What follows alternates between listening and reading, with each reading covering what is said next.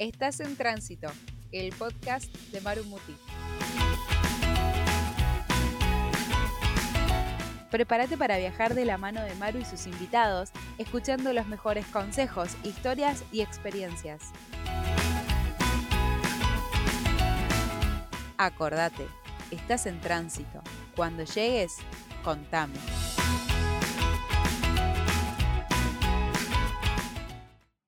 Hola, a todos, ¿cómo andan? Bienvenidos a un nuevo episodio de En Tránsito. Yo soy Maru Muti y después de este episodio que tuvimos hace unas semanas atrás con Guadaraos, recibí muchísimos mensajes que, les gustó mucho el, episodio y que, que, les encantó esto de que les contara historias de mujeres que viajan solas y de mujeres que se animan aparte a destinos que son un poco, digamos, no convencionales, ¿no? Eh, para, para el turismo y para una viajera solitaria. Y por eso hoy tengo ganas de presentarles esta charla con Leti Lagarda. Ella es española, eh, más precisamente de La Coruña, una ciudad de Galicia que a mí me encantó y en la que nos cruzamos justo cuando nosotros estuvimos por ahí. Ella justo, justo el día que llegamos estaba yendo, así que no pudimos eh, conocernos personalmente.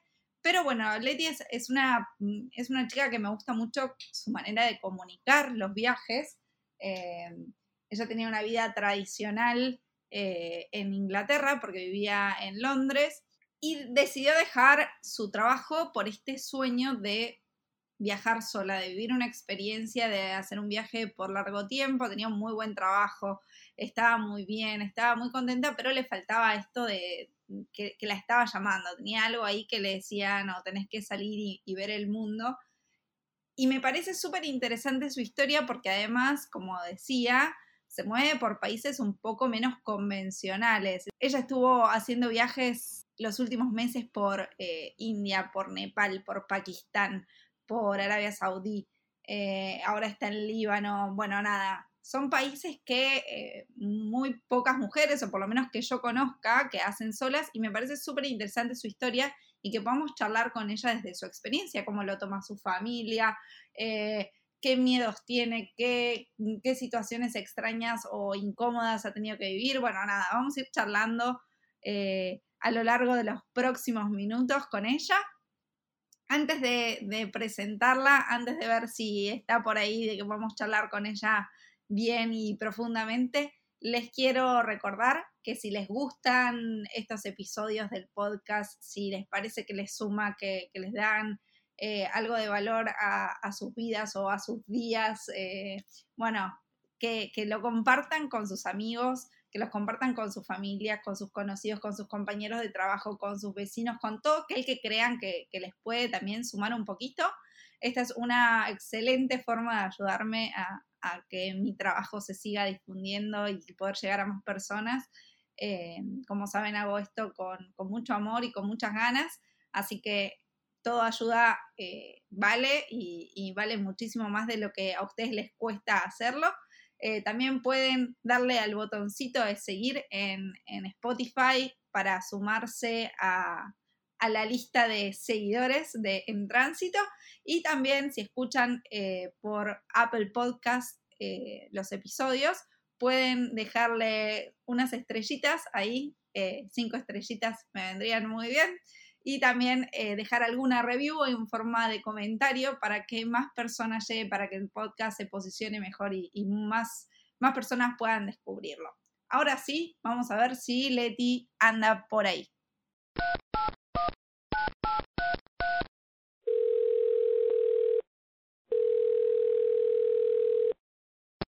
Hola Leti, ¿cómo estás? Hola doña Mario, estoy muy bien. Yo estoy ahora mismo en Líbano. ¿Qué te cuentas? Yo de maravilla, de viaje largo. Qué bien, qué bien. Eh, en Líbano, aparte, nada más y nada menos. ¿Qué onda por ahí? ¿Cómo, ¿Cómo te recibe el país? Porque hace poquitísimo que llegaste.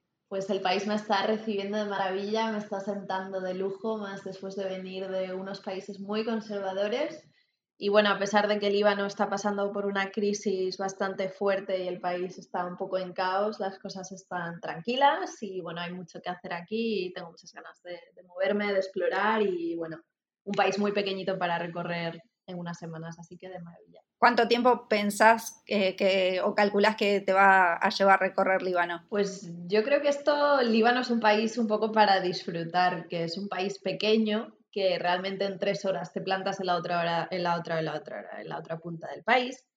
Así que me interesa más la, la, idea de quedarme en Beirut, conocer a la gente, salir a comer, salir a disfrutar, salir un poco de fiesta y luego ya ir conociendo poco a poco. Así que yo creo que tres semanitas, un mes como mucho. Qué bueno, qué bueno. Y Leti, contame, porque vos viajás sola ya hace un tiempo, pero ¿cuántos años hace que empezaste a viajar sola y cuál fue la razón por la que elegiste eh, decir, bueno, no espero a nadie, no busco compañía, me voy sola a viajar por ahí? Pues empecé a viajar sola como hace tres o cuatro años. Eh, realmente fue un plan que surgió, o sea, yo nunca lo busqué porque nunca me, nunca me vi capaz de hacerlo, nunca me lo había planteado, pero fue porque, eh, bueno, me fui a Perú a ver a una amiga y esta amiga pues trabajaba, ¿no? Entonces realmente yo no, no estaba dispuesta a esperarla todos los días para que saliera del trabajo y simplemente disfrutar del fin de semana en Perú. Tenía un mes allí. Entonces fue un poco, nos empezamos a mover por unos hostales cuando yo todavía estaba viajando con ella unos días por, el país, en Cuzco, y empecé a conocer a chicas que, que, viajaban solas por allí. Yo era mi primer viaje por Latinoamérica, entonces como que un poco el conocerlas a ellas me hizo un clic y dije yo, vamos a ver si ellas pueden, porque yo no. Entonces ahí fue un poco, el, le dije a mi amiga, mira, vuélvete tú a la capital, yo te dejo mi maleta con las ruedas y yo me fui, me compré una mochila y me quedé con lo justo y dije, bueno, voy a probar. Entonces así Así empecé, pero yo creo que el impulso viene de antes, yo creo que el impulso viene de, a mí siempre me gustó viajar y siempre me faltó un poco la compañía para hacerlo, de tener amigos, amigas que, que siempre tenían otras prioridades, ¿no? que preferían comprarse una cámara de fotos antes que ir al viaje. Entonces, no sé, era un poco frustrante por ese lado y, y bueno, al final fue pues de lo mejor que he descubierto de, de, mí misma y del mundo, que se puede viajar solo, sola y, y no hace falta tanta compañía. ¿Qué es lo que más recordás de ese primer viaje sola? ¿Qué, es lo que más aprendiste y lo que dijiste? Bueno, sí, este, eh, ¿qué es lo que te hizo entender que esa era la forma que a vos te gustaba de viajar? Yo creo que mm, la independencia que tienes de... Mm, te despiertas cada día y realmente puedes hacer lo que te apetezca. Eh, un poco el... Te cansas, yo creo que te cansas menos, sentí que me cansaba mucho menos porque no estaba siguiendo los planes ni el ritmo de nadie era como yo decir, bueno, estoy en un viaje, bueno, medio largo, ¿no? Ahora qué voy a decir, pero estaba en un mes de viaje y yo decía, eh, es que da gusto porque si quiero dormir hoy hasta las 2 de la tarde puedo dormir o si quiero salir toda la noche puedo salir. Entonces es un poco todo y sobre todo la independencia de poder quedar con muchísima gente local, hacer tus planes, que nadie se moleste o que nadie tenga pues, otras prioridades cuando viaja. Y lo que más me gustó fue ganar la independencia de soy capaz de hacer esto sola. O sea, realmente soy fuerte, soy lo suficientemente fuerte como para moverme un país que no conozco de nada, sola, sin tener problemas, bueno, o encontrando problemas, pero sabiendo solucionarlos por mí misma. Entonces yo, para mí eso es lo que más valoro de, lo que he aprendido viajando sola, la, fortaleza, digamos, y el, el, poderío que te da. Y Leti, además que viajas por países que, que no son ni tradicionales ni fáciles para... Imagino que para una mujer viajando sola deben ser más difíciles. Yo viajé sola solo por India y Nepal, de esos países que, en los que vos estuviste, y mm, nada, si bien la pasé bárbaro y tuve una muy buena experiencia, siempre digo, como quizás no sé si volvería a hacerlo sola porque me resultó más difícil o quizás estaba más incómoda. Recuerdo que en, India, en el primer viaje en tren, por ejemplo, tuve eh, un indio en la litera de enfrente que se posó mirándome las 15 horas de viaje como si yo fuese, no sé, Angelina Jolie, más o menos, y fue súper incómodo.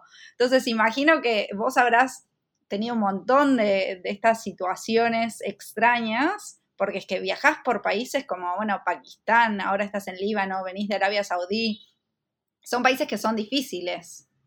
Totalmente, o sea, yo, bueno, no sé en qué momento me he aventurado a, lanzarme a estos países, pero supongo que es un poco a poco y, yo creo que depende mucho, eh, primero, de cómo te tomes las cosas bueno, no primero, eso quizá lo segundo, lo primero, las experiencias que tú tengas en el país, porque yo si bien puedo tener una experiencia muy buena en Pakistán, puede ir otra mujer y vivir pues un auténtico horror en cuanto a este sentido. Entonces, lo primero es las experiencias, que obviamente depende de la experiencia que tengas viajando por estos países, ya te vas haciendo un poco más experta y dices, vale, por aquí sí, por aquí no, vas aprendiendo de tus errores, que yo también meto la pata, por supuesto, o a veces confías en alguien que no deberías haberlo hecho.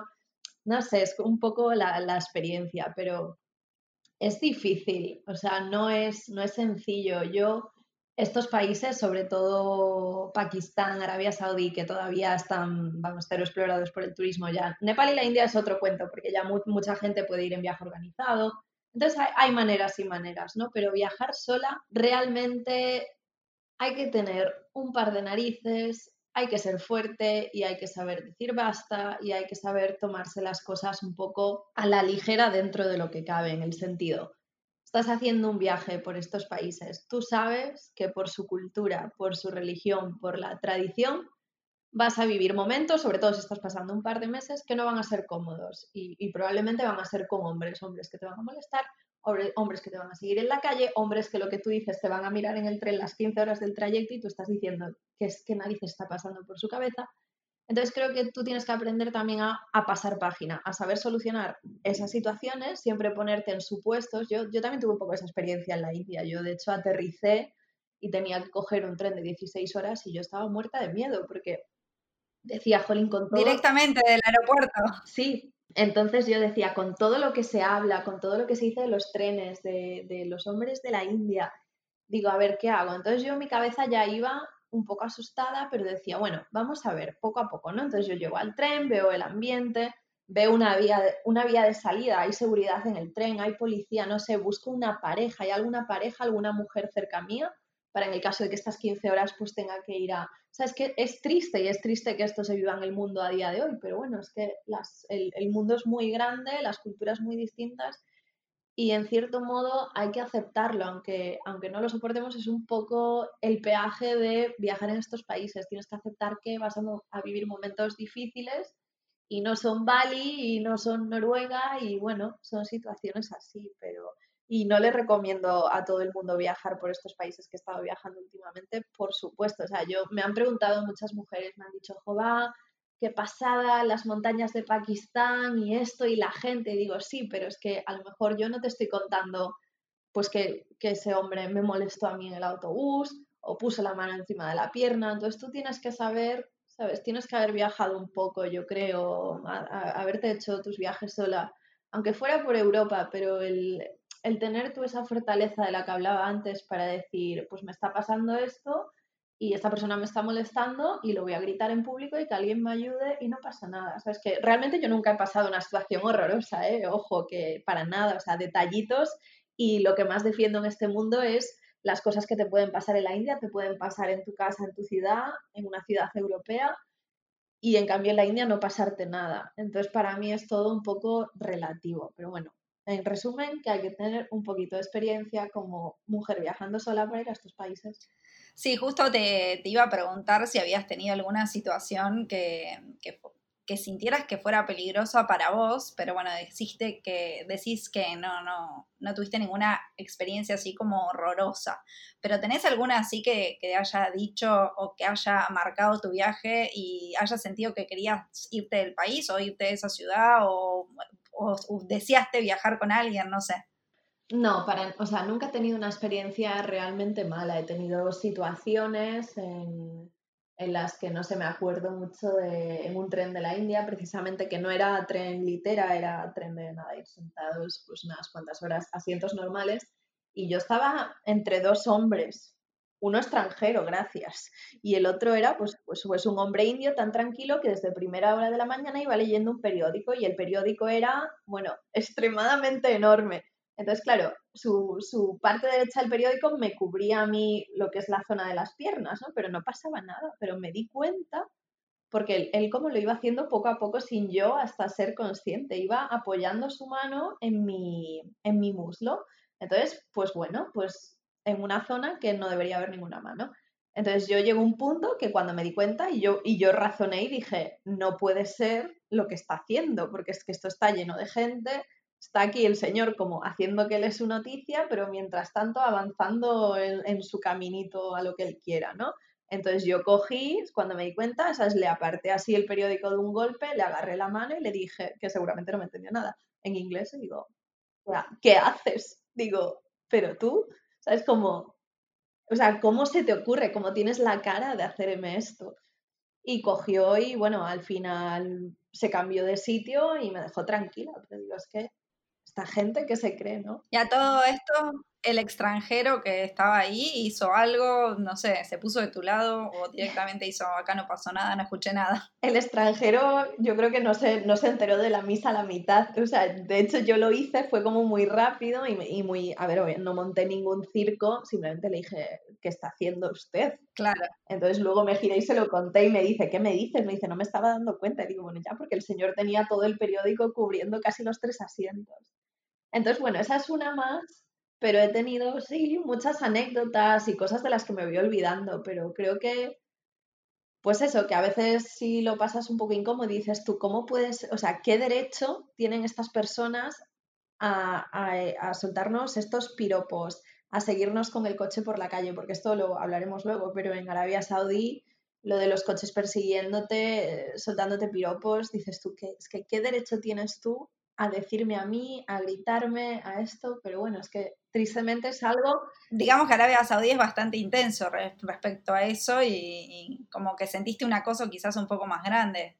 Sí, sí, sí, sí. Arabia Saudí es, es, complicado de explicarte, es como muy intenso en ese aspecto, pero es que el tipo de viaje que vas a vivir por Arabia Saudí es muy de carretera. Entonces, ¿qué pasa? Como tú te vas a, por lo, por lo general, eh, vas a alquilar tu coche, eso te va a dar mucha independencia. Hay mucha gente que se va con la tienda de campaña. Entonces, ¿qué pasa? El hecho de tener esa independencia hace que no estés tanto en contacto con la gente local y hace que vivas muchas menos experiencias de estas. Pero luego por el otro lado, claro que lo he vivido luego en la capital, salí a dar un paseo y coche tras coche y gritando y esto, y, y además que son niños, digo, este país es uno de los países más raros que he conocido, es, o sea, tienen unas normas de tráfico súper estrictas, de te pasas 10 kilómetros hora de la velocidad y vas a pagar una multa, desorbitada. Te paras al lado de la carretera también, pero luego tienen a niños de 10, de, de 12, de 13 años conduciendo los coches, que ni siquiera llegan a los pedales y esos son el problema. Esos son los, los niños los que te siguen y te gritan y, y, se vuelven locos porque saben que eres extranjera. Pero no nos lo hacen solo a nosotras, se lo hacen también a las chicas locales, los que tienen que estar todas hartas aguantar esto. Ah, claro, yo pensaba, dije, bueno, será que es un país que no está muy acostumbrado a recibir eh, turismo y mucho menos eh, chicas que estén viajando solas por ahí, pero no, si me decís que es algo que, pasa también con, las, con las chicas y las mujeres locales, es como, bueno, es una cosa más bien cultural, digamos. Sí, sí, totalmente. A ver, también te digo, Arabia Saudí introdujo el tema de la conducción femenina en junio de, no sé si me estoy equivocando, pero o el año pasado o el año anterior, bueno, igualmente, muy reciente. Entonces, ¿qué pasa? Es una sociedad que está llevando a cabo un cambio muy extremo, porque de ser un país muy hermético, ha pasado de repente una visa online que se consigue en dos minutos cuando mandas la aplicación.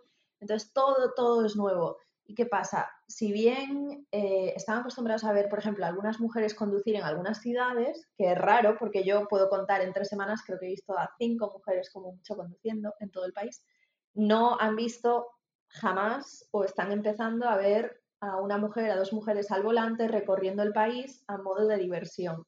Entonces, a veces parábamos a tomar un té en el medio de la carretera, a parar a echar gasolina y directamente nos miraban como si, no malas miradas, pero de estoy viendo algo que nunca me había imaginado. O sea, es dos mujeres echando gasolina al coche en una gasolinera, algo que para nosotros es lo más normal del mundo. Claro, y para ellos es totalmente novedoso y desorbitante fuera de, de lo rutinario, digamos. Sí, totalmente, pero también te digo, hay mucha gente que hemos conocido, gente más abierta, en, se han estaban muy orgullosos de nosotras, de decir, qué maravilla que el país por fin se haya abierto y estemos recibiendo a, chicas como vosotras, a viajeros como vosotras, que cogen, alquilan un coche y se van a ver el país, porque es que es eso, es en lo que se tiene que convertir Arabia Saudí, porque estamos en el siglo que estamos y tenemos que abrirnos y normalizar las cosas. Qué bueno, qué bueno. Bueno, eh, por lo menos la experiencia, digamos, con la gente local que tuviste en Arabia Saudí, más allá de que, bueno, quizás es un país un poco raro que todavía está,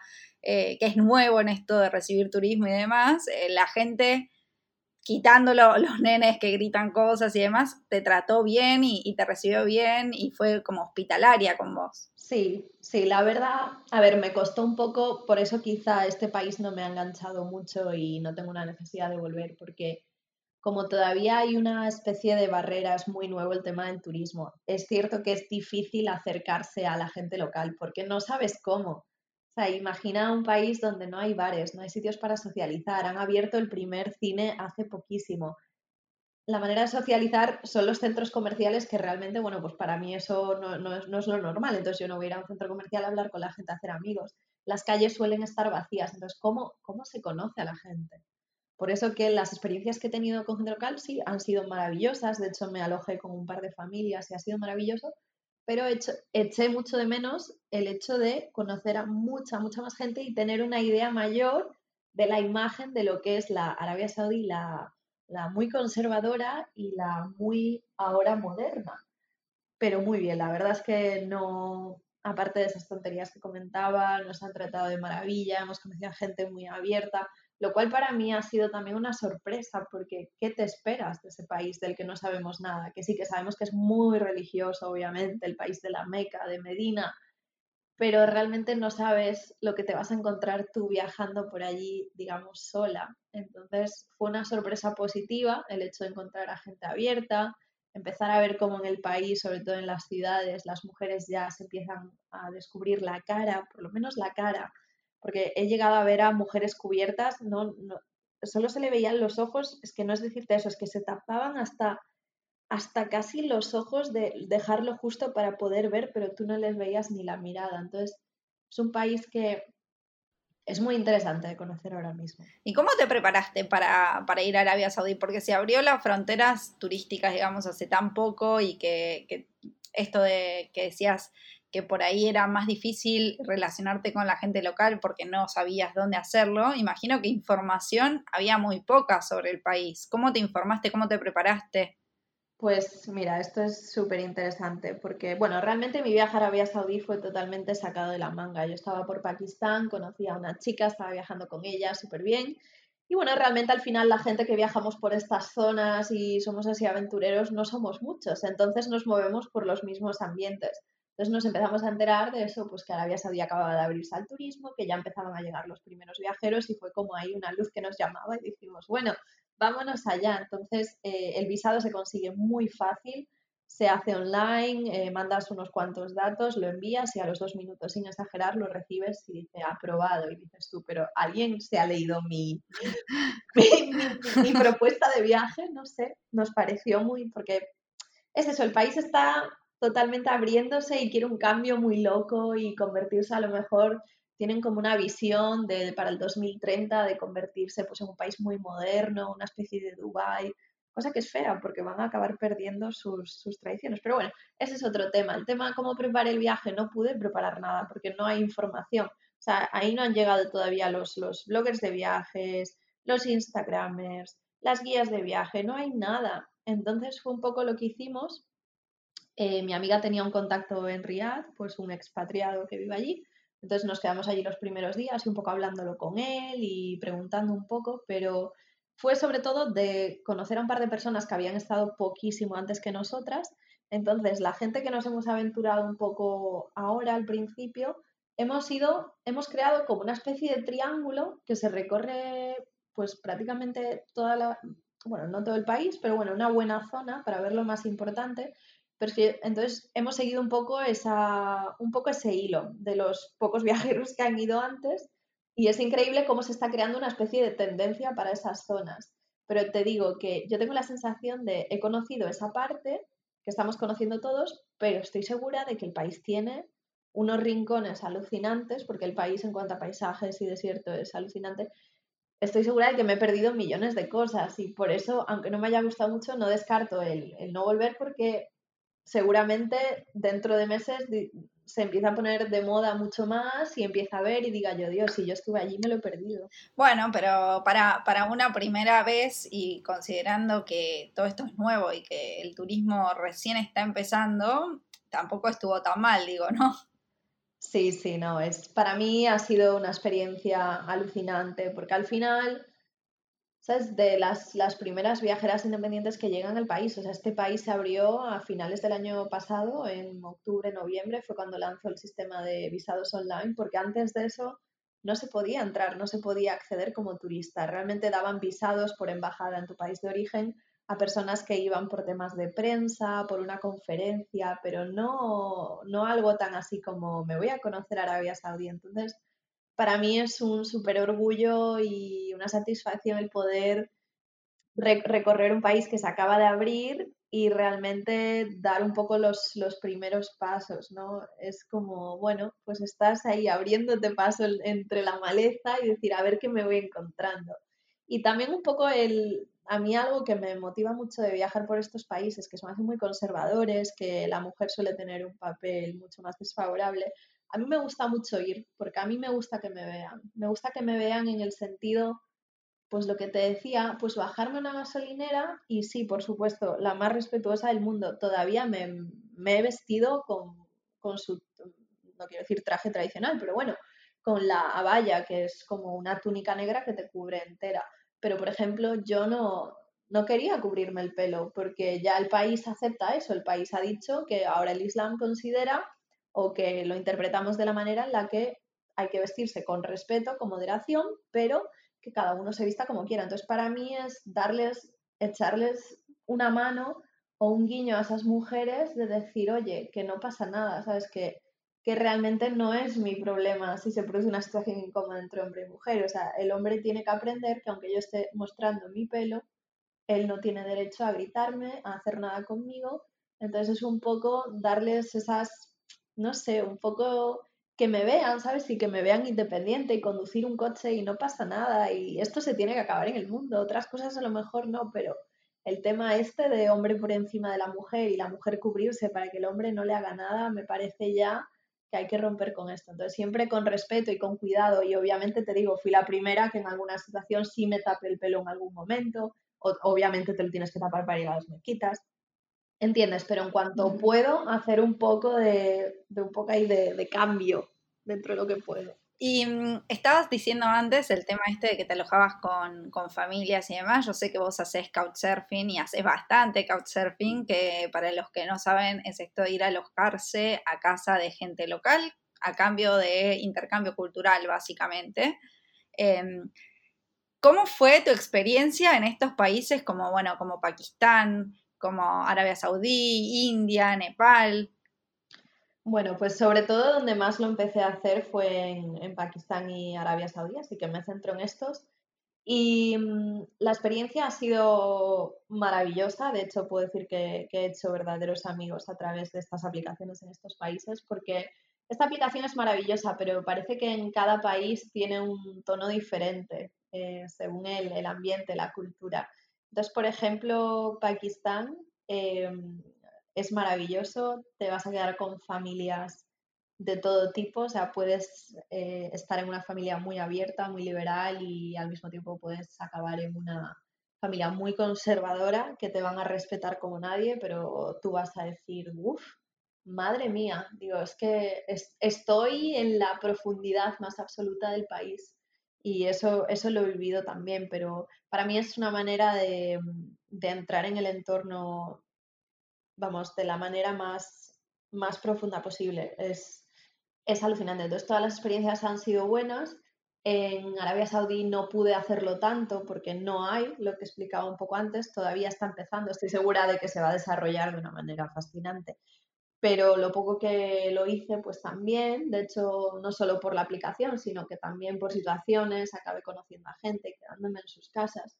Entonces, la experiencia muy buena. Yo, dentro de, dentro de todo lo que hago y cómo viajo y cómo me alojo y a veces hacer dedo lo que sea, yo sigo teniendo miedo. O sea, yo, la gente se cree que tienes un algo dentro de ti que, que no tienes conciencia o yo qué sé, que no, no piensas en lo malo yo soy una persona, yo soy muy desconfiada porque yo me, me he criado así y es un poco lo que me han enseñado y siempre tengo un mínimo de miedo y estoy muy alerta. Entonces, ¿sabes? Todavía, sobre todo al llegar a Arabia Saudí, yo decía, Dios, es que hasta que pasan los dos, tres primeros días que yo digo, no está pasando nada, no hay, no hay dinosaurios por las calles, no pasa nada, gente, todo tranquilo, es todo muy, muy distinto, pero se puede, se puede, sigue habiendo supermercados, ¿entiendes? Parece que no, pero cuando pisas estos países de los que no se sabe casi nada, necesitas ver algo que, que, sea familiar para ti para no asustarte. Entonces eso te pasa igual con la gente. Cuando te vas a alojar dices tú, Dios, pero esta gente que a lo mejor en este país probablemente, y lo sabe, que lo sé,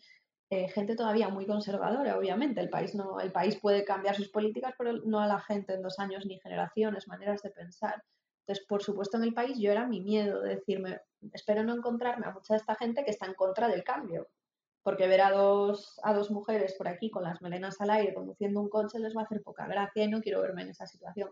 Entonces yo tenía un poco, un poco ese miedo, pero bueno, al final cuando los conoces a través de la aplicación ya siempre te vas a quedar con alguien que ya tenga una referencia de alguien que se ha quedado antes, pero claro, tienes que confiar mucho más, porque a lo mejor con esa persona se quedó solo una un, huésped. Entonces, claro, no hay, es un poco, te la juegas un poco más en ese aspecto, pero bueno, al final, pues por suerte, por lo que sea, todo salió bien, pero hay que tener mucho ojo y mucha intuición. O sea, para mí eso, viajando y viajando sola, es lo más importante. Seguir Claro. Tu intuición, si algo no te acaba de encajar, si algo no te cuadra, si esa persona no te acaba de dar confianza, la mirada, las maneras, las palabras, sal, vete. O sea, vete al día siguiente, vete, vete en cuando puedas, pide ayuda. O sea, hay, que ser muy ágil en ese aspecto y, y saber salir por donde pueda. Me parece súper interesante esto que decías, que, que a pesar de todos los viajes solas que tenés encima y los lugares por los que has estado viajando sola, que seguís teniendo miedos y que, que sos súper desconfiada. Me, me llama la atención, ¿no? Porque digo, desde afuera se te ve como súper valiente porque meterte en esos lugares sola no, no, es como la cosa de la persona más miedosa del mundo. Eh, pero me gustaría saber cuáles son los, los, miedos más grandes que tenés, ya sea para un país como, como Arabia Saudí, como Pakistán, de los que quizás tenés menos información o de los que la prensa eh, muestra tantas cosas negativas. Eh, puede ser también quizás que vas a un país que es súper turístico y del que sabes un montón de cosas y que también tengas miedos, porque es lógico también tenerlos, ¿no? Sí, totalmente. Yo, eh, mira, antes de empezar este viaje largo, que para mí yo tenía mucho miedo, de esto hablé en cierto momento, yo decía, eh, bueno, todo el verano que estuve ya preparándome mentalmente para el viaje, estaba en mi casa y con mis buenas amigas a veces colapsaba yo, me echaba a llorar y decía, es que me voy a viajar por una zona del mundo que realmente no sabía qué países iba a visitar, bueno, no demasiado. Eh, de hecho, bueno, desde luego Arabia Saudí no estaba en los planes porque todavía no se podía. claro. Pero yo les decía, a veces me echaba a llorar del miedo que tenía, decía, que realmente me voy a viajar unos meses no sé a dónde y voy a vivir tantas cosas, me voy a cruzar a tanta gente que tengo, tengo miedo o vértigo de lo que va a pasar. Y ellas me decían, ¿pero por qué? Pero si has viajado antes, pero si siempre has sabido salir. Y digo, pues porque no sé, porque es un viaje largo, tienes muchas más probabilidades. Y yo creo que yo decía, es que solo espero no encontrarme a gente mala en el camino, porque al final tienes que entender que sí, que yo por supuesto, países maravillosos, experiencias únicas, pero gente mala hay en todas partes. Y la hay en Pakistán, y la hay en España, y la hay en Argentina, y la hay en Tailandia. Gente mala hay. Entonces yo solo espero, y es lo que le pido al universo, que por favor esas personas que sean malas de verdad, que no se me crucen. Luego ya si es una persona que simplemente te molesta, que tal, que tú puedes salir de, de la situación, pues no pasa nada. Eso lo tengo asumido yo tenía asumido que iba a pasar momentos así, como el señor del tren de la India. Pero lo que de verdad pido es que no, de verdad no encuentre a nadie que me, que me haga daño de verdad. Entonces ese, ese es mi miedo. Y luego también un miedo más pequeño, que es más tonto en comparación, es un poco meter la pata en cuanto a estos países, al no tener información, al ser religiones muy distintas, de las que sabemos poco y lo que sabemos muchas veces es incorrecto o totalmente cambiado. Bueno, dicho desde las perspectivas de nuestras religiones, pues a lo mejor cristianas, católicas, lo que sea. Entonces, mi miedo es a veces meter la pata en el sentido, ¿puedo entrar a esta mezquita? No puedo. ¿Es esta puerta o es la otra? Porque como entres por la... O sea, tú imagínate estar en un mundo muy conservador de la religión musulmana en el que si entras de repente por la puerta de la mezquita a la que están rezando los hombres, yo no sé lo que puede pasar. Entonces tienes como una especie de presión de meter la pata horriblemente. Y esto me pasa en cuanto a actos en el día a día, de puedo ir como mujer a tal cosa, puedo llevar esto, esta ropa, puedo hacer esto, al, al nivel de conversaciones, de dar tus opiniones. O sea, esta persona que tengo enfrente sí me está cogiendo, tiene un perfil en la aplicación de Couchsurfing, recibe turistas, pero esta persona sigue yendo a rezar las cinco veces del día. Sea, tú al final nunca sabes a quién tienes delante, entonces hay que tener, yo creo que mucha visión en cuanto a eso, de decir, no, en estos países no llegar a dar tu punto de vista y sobre todo si es un poco radical de primeras, porque nunca sabes a quién tienes delante. Entonces yo siempre espero, yo soy muy cauta y yo intento conocer a la persona y si realmente veo que puedo confiar y que puedo ser yo misma y mostrarme y dar mis opiniones de a lo mejor de religión, de política, de lo que sea, pues sí cae y lo suelto, pero es, cierto que hay que tener mucho cuidado porque nunca sabes cómo se lo puede tomar o, o eso, su reacción. Entonces esos son un poco mis miedos, pero bueno, aún así, por supuesto, soy súper echada para adelante, no me da, ese miedo no me frena, ¿no? Y creo que a veces, sobre todo en este viaje, estoy aprendiendo a tratar con él un poco más y decir, hey, no pasa nada, ¿sabes? Si confía en tu intuición, un poco la suerte, porque al final es eso, un poco en todo y oye, no, no tienes por qué sentir miedo en ciertas situaciones, ¿no? Y, y así es un poco como voy, lo voy digiriendo, pero por supuesto que tengo miedo, también creo que es importante. Tampoco creo que sea bueno de repente llegar a un país del que no sabemos nada, ir por ahí como perico por su casa y decir, bueno, malo será, la gente es muy buena en el mundo, la gente es muy buena, pero es que también hay gente muy mala y gente que está mal de la cabeza, hay de todo. Entonces, no sé, yo creo que el miedo es importante un poco para, para tenerte un poco en la tierra y mantenerte alerta. Claro, tal cual, es, como lo necesitas para estar alerta y para, para saber dónde estás y no no estar, digamos, en tu nube y olvidarte de, lo que pasa alrededor. Correcto. Es que eso es súper importante. Mira, de hecho, yo viajando por estos países, a veces cuando de repente llegas a una ciudad que es mucho más liberal, que conoces a gente muy abierta, de repente entras como te relajas y llega un punto que algo te hace un zasca.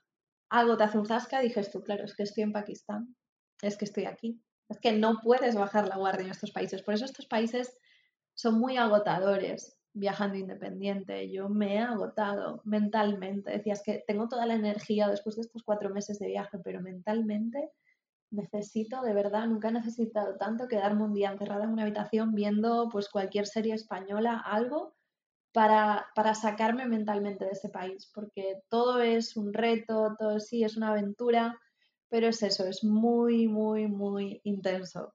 Y he vivido situaciones eso de llevarme un, un zasca, ¿no? De, no sé, me acuerdo ahora hace nada en Arabia Saudí, íbamos conduciendo por ahí felices, salíamos de la ciudad más liberal del país, que la gente casi ya no se cubre el pelo. Bueno, y íbamos por la carretera y bueno, nosotras ya sabíamos de antemano que a la zona de Meca y Medina no podemos entrar como al no ser musulmanas, pues está prohibido el paso, ¿no? Es una falta de respeto. Además hay gente que de hecho que lo intenta y se cuela, pero me parece terrible porque para ellos van contra, bueno, no puedes entrar allí sin serlo, sin más historia. Entonces, bueno, íbamos por la carretera, pusimos el Google Maps desde esta ciudad tan abierta para volver a la capital, bueno, unas nueve horas de viaje y bueno, Google Maps hizo su trabajo, marcó su línea, pero claro, sin mirar, porque no habíamos mirado mucho la línea, eh, claro, Google Maps cruzó la Meca porque Google Maps no entiende de musulmanes, cristianos o lo que sea entonces, claro, llegó un momento, yo iba conduciendo y de repente veo un cartel gigante que pone solo musulmanes. Y digo, claro, y no había salida a la derecha o a la izquierda porque estábamos como en una autopista. Y de repente había un control enorme de policía mirando todos los coches, a la gente que entraba hacia la ciudad. Entonces, claro, la primera sensación es, te mueres de miedo porque dices, estoy en un país donde todavía cortan cabezas públicamente en las plazas o sea, sigue siendo Arabia Saudí, ¿entiendes? Hay esas políticas, hay esas penas de muerte, penas de cárcel todavía muy extremas para nuestra cabeza en el resto del mundo. Entonces tú no sabes cuál va a ser la, reacción de un policía o de los militares, que realmente no, todavía es eso, no conoces cómo es la policía, cómo es, cómo es el ejército de este país, porque hay ejércitos muy locos en el mundo. Entonces, ¿qué reacción van a tener estas personas cuando vean aquí a dos, a dos locas conduciendo por Arabia? Uy, perdón, me equivoqué, casi te entro en la mezquita. Entonces, claro, llegamos y yo le dije a mi amiga, digo, mira, pues seamos todos humanos, pensemos, mire, Señor, lo sentimos mucho, no somos musulmanas, queremos hacerlo bien, pero nos puedes ayudar a salir de aquí porque es que no, no entendemos cómo hacemos para salir de aquí, ¿sabes? Siendo siempre muy amable y muy tal. Y al principio, pues el, el policía que nos tocó era, parecía un poco así como agresivo y enfadado, porque de hecho no me quiso ni escuchar, me dijo directamente los papeles del coche, el carnet de identidad, lo que sea. Y ya una vez que tal, se relajó, sacó el traductor porque no hablaba inglés, entonces árabe inglés, al final cogió su coche, nos llevó a la otra carretera y súper preocupado de que estuviéramos bien y ningún problema. Así que al final, ¿sabes? Son, un poco esos, esos miedos de cambio cultural y de no conocer al ejército, a la policía de un país que puede llegar a cambiar mucho. Pero mira, al final todo de maravilla, pero eso, que esos toques de, de atención siempre están ahí. Tal cual. ¿Sabes qué? Te quería preguntar, Leti, relación a hacer couchsurfing o, eh, bueno, dedo, porque vos estuviste viajando a dedo por Pakistán. ¿Tuviste en algún momento alguna situación como, bueno, no sé, aceptaste ir a la casa de alguien que en Couchsurfing, por ejemplo, y llegaste y te encontraste con que, no sé, esa persona no te transmitía seguridad, no te daba confianza, o subirte a un auto y decir, mm, ¿para qué me habré subido? Y a los cinco minutos querer bajarte. ¿Te pasó en algún momento alguna situación así? Y si sí, ¿cómo la resolviste? Vale, eh, no me pasó nunca nada así, porque realmente aunque he hecho algo de dedo, no he hecho trayectos muy largos o no se ha llegado a generar esa confianza como para que alguien te invite a su casa o situaciones así. Creo que es algo que está por llegar. Yo, por ejemplo, he hecho poco dedo, acabo de empezar, de hecho empecé en Pakistán, en el norte, vaya estoy por empezar, pero eh, creo que haré dedo muchas más veces y es algo que tengo en la cabeza de decir, a ver, obviamente estás parando a gente aleatoria que no sabes de dónde, de dónde salen. Entonces, un poco en tu cabeza siempre está el, bueno, es probable que me incomode o me pase algo, entonces un poco de riesgo, pero al mismo tiempo, bueno, ¿qué, qué vías de salida? ¿En qué carretera estoy? No sé qué, qué puede pasar. Entonces, a mí, por suerte, nunca me ha pasado y he hecho sobre todo trayectos cortitos, porque todavía necesitaba coger esa confianza.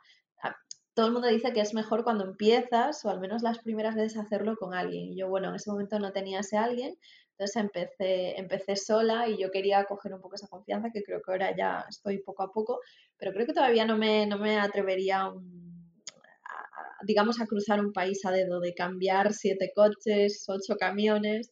Eso todavía me da mucho respeto y está, yo creo que por llegar, pero bueno, sí que nunca he tenido estas malas sensaciones. De hecho, la primera vez que hice dedo, que fue allí en Pakistán, como decía, le tengo mucho cariño, o sea, tengo el recuerdo exacto y bueno, es cierto que es todavía reciente, pero creo que me acordaré siempre de la sensación que me dio el de repente salir a una carretera, ir caminando y decir, bueno, a ver de qué se trata esto y yo ir caminando y pensar, bueno, yo voy a sacar el dedo mientras camino, de hecho le estaba dando la espalda a, la, la espalda a los conductores camino un poco y ya busco una posición, pero bueno, mientras tanto yo saco el dedo a ver qué se siente. Y de verdad, fue como sacarlo y de repente escucho que frena como un camión grande y me giro y digo, era, era uno de estos camiones súper coloridos que hay en Pakistán maravillosos que siempre me quise montar en uno y dije, se asomó el señor que no hablaba inglés y le dije el nombre del sitio al que iba, que era nada, media hora poco más de camino y me dijo, sube, sube como tal y, me subí y me puse súper contenta porque dije, jo, qué maravilla, aparte el señor me iba parando como en los sitios donde había vistas a las montañas, había un lago, iba parando para que me decía, saca fotos, saca fotos y yo, claro, es que al final te, te llevas esas, esas primeras sensaciones haciendo dedo o haciendo cualquier tipo de experiencia viajera y te da una confianza que, como decía, nunca hay que perder ese miedo y hay que estar atenta, pero bueno, al menos te da esa primera buena sensación. Qué bueno, qué bueno. ¿Y cómo, cómo te manejaste más que nada? La verdad es que yo sé que en la mayoría de los países, por lo menos por los que yo me muevo, a hablar en, inglés o a lo sumo con un poco de señas, eh, porque, no sé, en Asia, acá en lo que es el sudeste asiático, la mayoría de la gente habla, aunque sea dos palabras de inglés, te entienden. Eh, en Europa, bueno, sacando España, por supuesto, pero es fácil. Hablar inglés hablan casi todos. Yo sé que vos hablas inglés muy bien porque, bueno, viviste en Inglaterra también, así que eso ya está, lo doy por descontado. Pero imagino que países como, bueno, Arabia Saudí, como Pakistán, eh, son un poco, no sé, bueno, Pakistán quizás no tanto, pero Arabia Saudí, que recién se abre el turismo, empezar a relacionarse con gente, con extranjeros, no, no creo que haya sido tan fácil como en otros lugares. ¿Qué hiciste? ¿Señas, carteles, aprendiste palabras en el idioma? Pues me, he visto hacer de todo, la verdad, porque creo que al final hay que discurrir la manera de comunicarse y creo que eso es, es, un poco, es algo muy bonito cuando al final consigues hacerlo y te das cuenta de que ni hace falta un idioma para llegar a, entenderte con alguien, a que esa persona te agrade, a un agrado mutuo y que se genere hasta una amistad sin casi poder hablar. Creo que es importante aprender, eh, soy la primera que la verdad mm, no me gusta mucho aprender las palabras básicas de un idioma porque al siguiente país ya me he olvidado de las anteriores, entonces mi cabeza no las guarda, entonces intento pasar del tema, pero siempre un gracias, un hola, un... No sé, y luego hay palabras internacionales que al final eh, toilet, no sé, ayuda, lo que sea, transporte, bus, todo el mundo sabe lo que es un taxi, un bus, ¿no? Entonces hay ciertas palabras que todo el mundo, hasta en el más remoto, van a entender.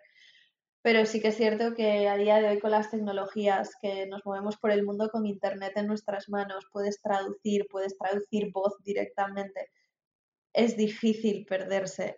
Lo que pasa que en estos países, un poco la experiencia general ha sido que la, generación más joven, bueno, la generación de los 20, 20 y tantos, y obviamente los que vienen después, eh, ya hablan inglés.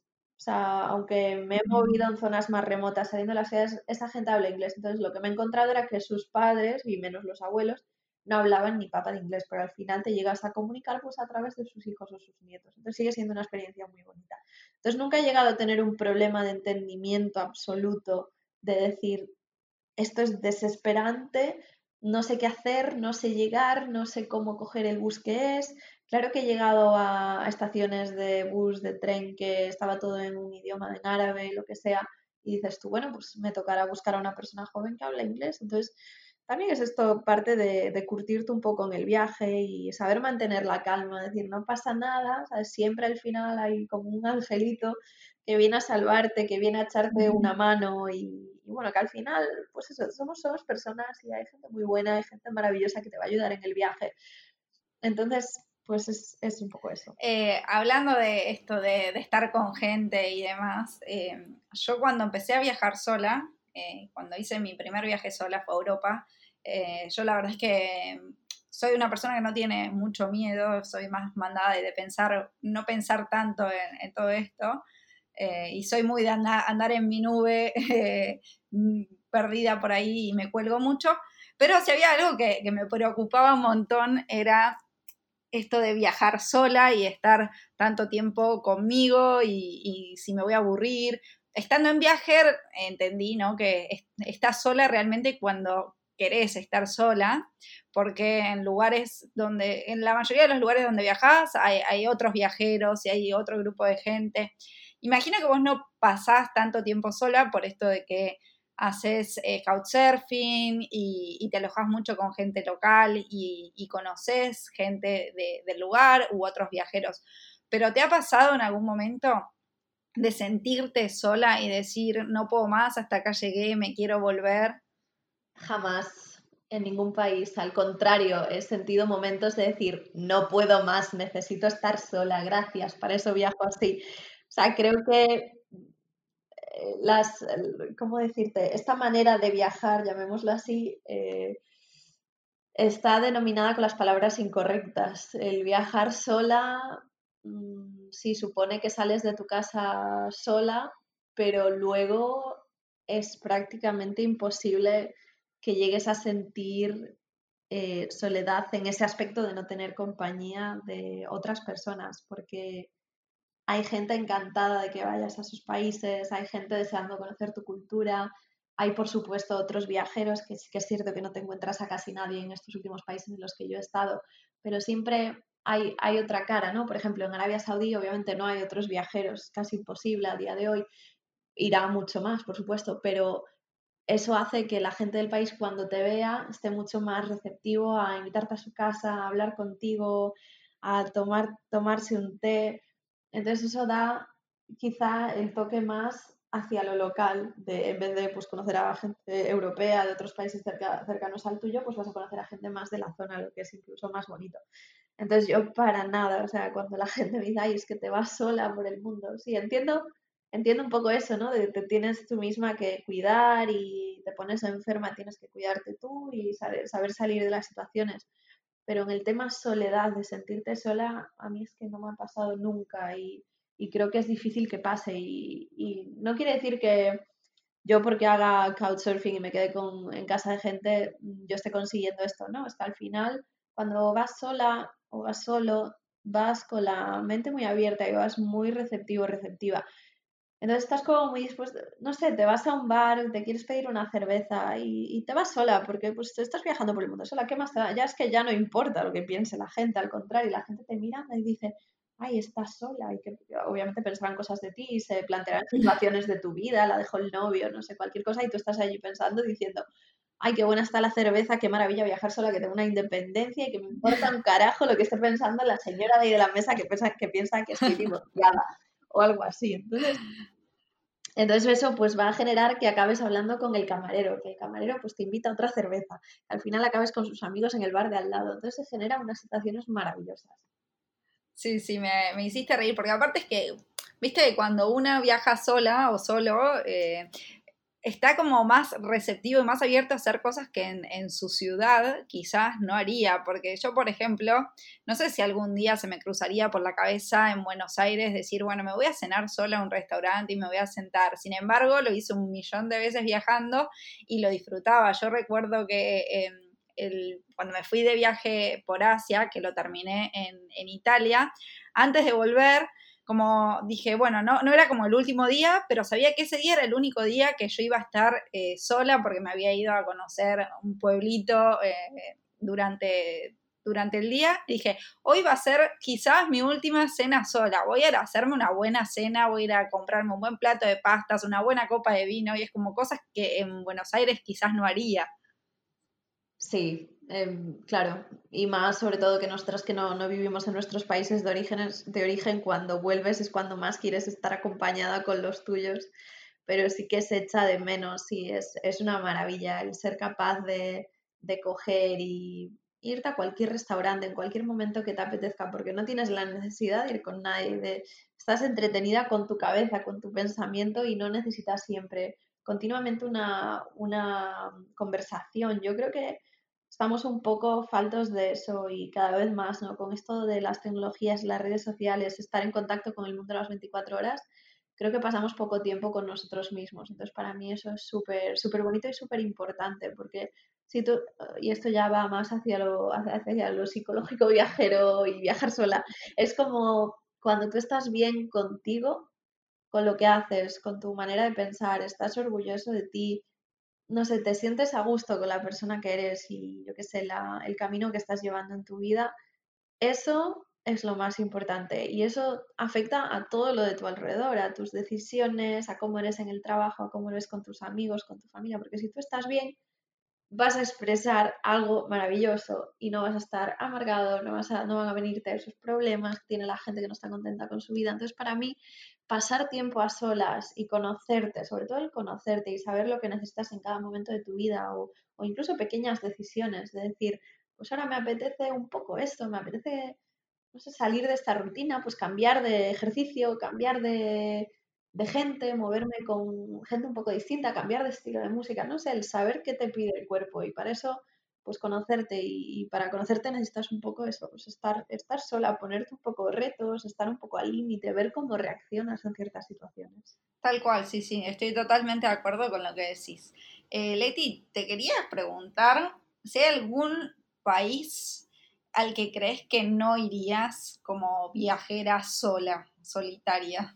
Eh, pues todavía no, lo he pensado, porque yo ahora mismo estoy muy centrada como en ciertas zonas de estas de Oriente Medio, eh, no sé, Sudamérica me interesa mucho. Sitios a los que no iría, em, ya no viajando sola ni, en grupo. Yo, eh, si bien es cierto que me gustan estos países un poco más alternativos, no turísticos, porque me encanta llegar y que sea un reto, que no, no esté todo ya preparado para el turista. Eh, yo nunca iría a un país que esté en guerra, haya un conflicto grave o similar. Yo en este viaje me he encontrado por el tipo de viajero que anda por esta zona, mucha gente muy interesada en visitar países como Irak, Afganistán, Siria. Entonces, y yo lo hablo con ellos y desde todo mi respeto le digo, pero ¿por qué necesitas ir ahí? O sea, ¿por qué necesitas ver cómo en una, en una ciudad están cayendo bombas?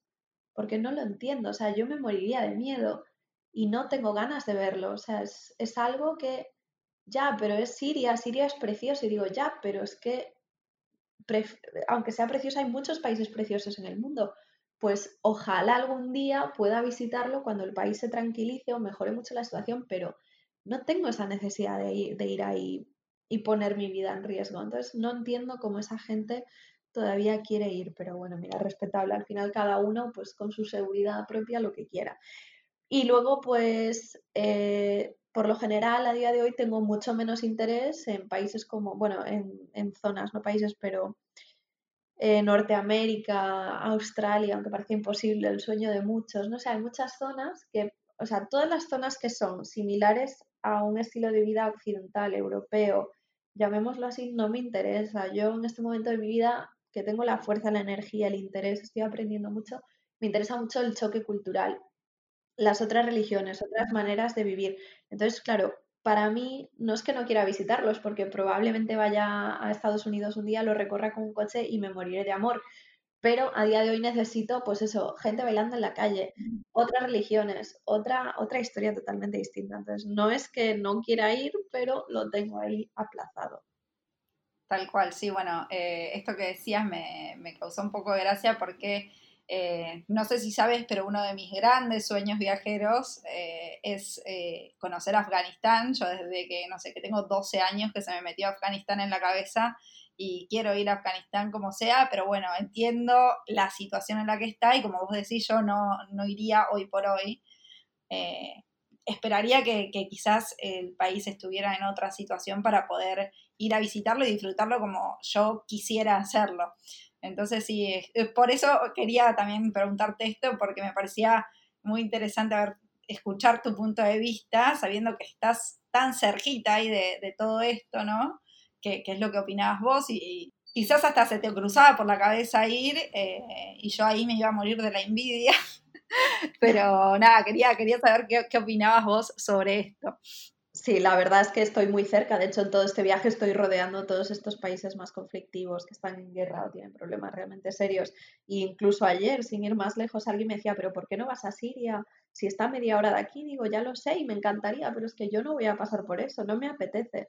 Entonces, eh, y yo creo que también, y, necesito señalar esto, porque estos países em, nos los venden como, Dios mío, siempre han sido así, son muy problemáticos. No, esta zona del mundo, el Oriente Medio, es la zona eh, que todos los países del mundo utilizan para pelearse y es así de claro. Aquí hay muchos, muchas políticas de muchos países metiendo mano porque es una zona rica en cuanto al petróleo y en cuanto a gas y no hay más. O sea, esa es mi conclusión. Utilizan esto como campo de batalla. Pero siempre hay que pensar que aunque haya guerra, que aunque haya millones de problemas, que se generen muchas historias, que en estos países hay gente, que, son humanos como nosotros y que vas a encontrar gente buena en todas partes. Y que yo, aunque, aunque, pues eso, mi decisión sea no visitar Siria a día de hoy, yo estoy segura de que adoraría a muchísimos sirios, a la mayoría de ellos y, para mí, pues como gente de España, para mí somos todos humanos y que, y que cada uno nacemos donde nos toca, pero es que al final hay que tener un poco de compasión por esas personas y un poco sufrir por ellos y ver que, que al final son los gobiernos los que se están peleando y están luchando por sus intereses y que, que vamos, en la gran mayoría de los casos las personas de esos países no tienen nada que ver y no son culpables de nada. Entonces estos países son preciosos, tienen una gente muy hospitalaria, muy bonita, de corazón y creo que no hay que olvidarse de eso, aunque, aunque no los podamos visitar por el momento, que ojalá algún día cambie, pero siempre mantener eso en la mente. Tal cual, sí, sí, estoy muy de acuerdo con lo que, con lo que estás diciendo. Te quiero hacer la última pregunta, así ya no te robo más tiempo, pero creo que mucha gente se debe preguntar lo mismo y quiero saber qué te dijo tu familia cuando le dijiste me voy a visitar Pakistán, eh, Arabia Saudí, todos estos países que el Líbano, que, que, todos tienen como medio fuera del mapa, ¿no? Eh, a nivel turístico y que causa tanta eh, tanta cosa cuando alguien dice, me voy a viajar sola por estos países? Pues es interesante. Mira, la verdad mm, eh, es un tema difícil para mí porque mi familia no está muy, muy contenta con lo que estoy haciendo. Eh, en general, ¿no? Un poco la idea toda esta de dejar mi trabajo y dedicarme a viajar una temporada, aún encima venirme a estos países, aún encima venirme sola. Entonces mi familia estaba pasando por un proceso bastante difícil en cuanto a entenderme en estos momentos de mi vida. Pero, cosa que también es difícil para mí, me hace difícil el viaje porque uno siempre busca la aprobación de los demás y sobre todo de la gente que más quieres, ¿no? De tu familia. Entonces, para mí, eh, pues es algo que está ahí, que poco a poco lo, vamos hablando, les, les, intento informar y decirles, por favor, que no es todo lo que se ve en las noticias, que hay otro mundo detrás, que no es inseguro o que por el hecho de que no sea Europa no quiere decir que, que caigan bombas del cielo. Entonces, estoy, estoy en ello, pero es, es, un, es un asunto muy complicado porque poca gente lo entiende y más si tu familia no ha viajado por estas zonas, ¿no? que es lo más normal del mundo, que no lo hayan hecho. Pero también te digo, para mí, eh, a pesar de esto y que mi familia no lo entienda y esté causando problemas todo el tiempo en cuanto a esto, para mí lo que estoy viviendo y lo que estoy, en, general lo que estoy viviendo, sí, es, es una experiencia tan, tan enriquecedora para mí. O sea, yo sé de sobra, si los viajes de antes, de 15 días, varias veces al año, me llenaban mucho y me daban pues, una enseñanza muy grande, el ponerme ahora a viajar largo, viajar despacio y realmente llegar a conectar con la gente de un país, me está dando unas experiencias únicas que no se venden en ningún tour ni en ningún lado. Y yo sé que aunque, porque no sé lo que voy a hacer con mi vida, realmente ahora voy sobre la marcha, si por lo que sea vuelvo a una oficina, que ojalá no, si por lo que sea vuelvo, sé que esto, estos meses y todo lo que he vivido me van a cambiar en el sentido eh, no la personalidad, pero te dan otra visión, otra perspectiva. Ves que los problemas de que el tren llegue dos minutos más tarde no es un problema ya nunca más. Te cambia mucho muchos aspectos o incluso en el trabajo, pues ya ves que, que, tu jefe te eche una bronca, pues no es tan importante porque es que hay problemas de verdad que están pasando en el mundo y esto al final es, es un poco un juego, ¿no? Los países más occidentales, de cómo vivimos, del trabajo a casa y venga fiesta el fin de semana para olvidar un poco lo de la semana, ¿no?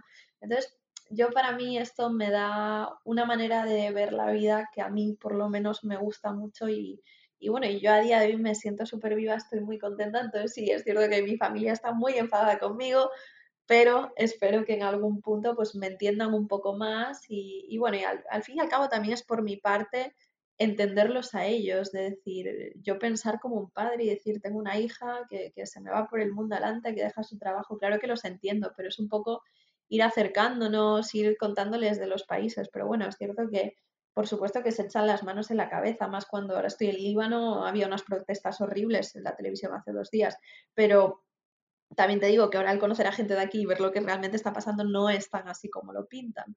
Pero claro, es Oriente Medio, es, es, hay que, es horrible, ¿no? Es, es, una zona muy peligrosa, pero claro, unas, unas protestas aquí valen mucho más que unas protestas en España. Entonces, me gustaría poder acercarme más a, a, mi familia y contarles y decirles esto, aquello, pero bueno, es cierto que están un, poco cerrados. Por eso para mí el compartirlo en las redes sociales me, me sienta muy bien y me gusta mucho, porque me gusta también que el hecho de yo visitar estos países ayude a otras personas a cambiar su, percepción de ellos y ver que, pueden ser igual de maravillosos, que es cierto, pues que sí que no son los más seguros del mundo, pero que tampoco tiene por qué pasarte nada. Entonces, para mí, por eso es un disfrute al final compartirlo y hacer estos podcasts y hablar del viajar sola y viajar por estas zonas.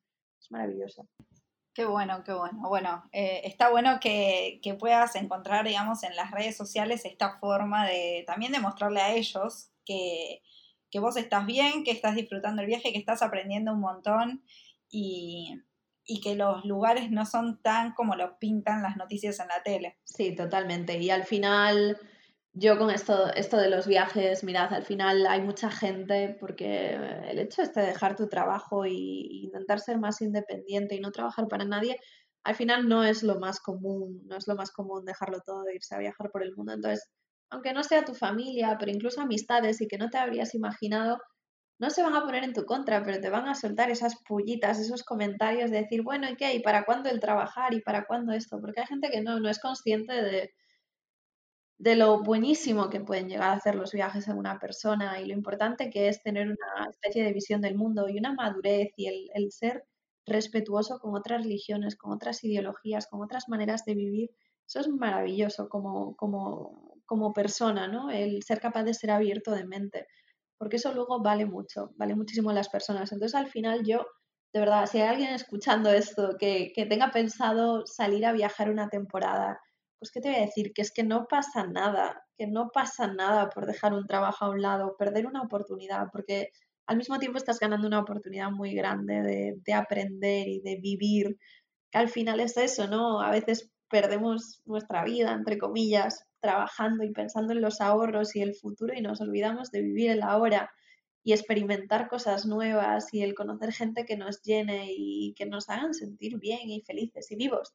Entonces un poco eso, coge la mochila, vete ya, ¿a qué esperas? Tal cual, es, es eh, me hace gracia esto porque para los que no saben, Leti antes en Instagram se llamaba Desesperadamente Viajera y cuando empezó a, viajar, cuando empezó con este viaje que, la llevó por estos países tan... Eh, tan lejanos, digamos, para el turismo tradicional, se cambió el nombre y se puso su nombre y apellido, y es, ahora es eh, Leti-Lagarda, si, no, si mal no recuerdo, corregime si me equivoco.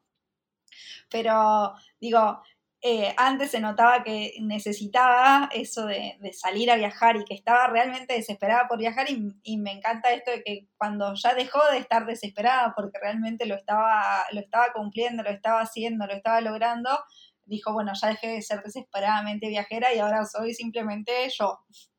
Es totalmente así y de verdad que suena hasta casi preparado de decir, esta mujer, pero de repente mi nombre dejó de tener sentido yo decía, si realmente no estoy desesperada, estoy totalmente, y lo dije así, es que estoy en mi salsa, estoy siendo yo y actuando como soy, haciendo lo que quiero. Entonces ya es que el nombre desesperada no tiene ningún tipo de, de bueno, de relación conmigo, ¿no? Ahora simplemente soy yo una chica normal que está viajando y está aprendiendo y descubriendo, no hay más. Me encantó, me encantó. Bueno, Leti, un millón de gracias por esta charla, me encantó hablar con vos, si bien ya habíamos hablado un par de veces eh, por, redes sociales y por WhatsApp, tener esta charla es la primera vez que, charlamos así, así que nada, me, me gustó muchísimo poder compartir este ratito con vos. Muchísimas gracias. Muchísimas gracias a ti. Yo, de hecho, tengo que añadir que te acordarás, Doña, que cuando empezamos a hablar, hicimos, estaba yo todavía trabajando y estaba allí en la oficina y me metí en un despacho a hablar contigo y yo te decía, Hicimos un Skype, ¿no? Hicimos un Skype que yo te dije, me encanta lo que haces, viajar largo, tengo mucha envidia, me gusta mucho y me encantaría poder hacer eso. Entonces, pues yo sí te doy las gracias a ti públicamente porque al final fuiste una de esas personas que, que plantó esa semillita en mí, el ver que era posible. Entonces, el, el ser posible, el, aunque sea dejar tu trabajo unos meses y irte, ¿no? Y bueno, ya tú, ya tú eres otro nivel que ya vives y trabajas en un poco estos mundos y te mueves así.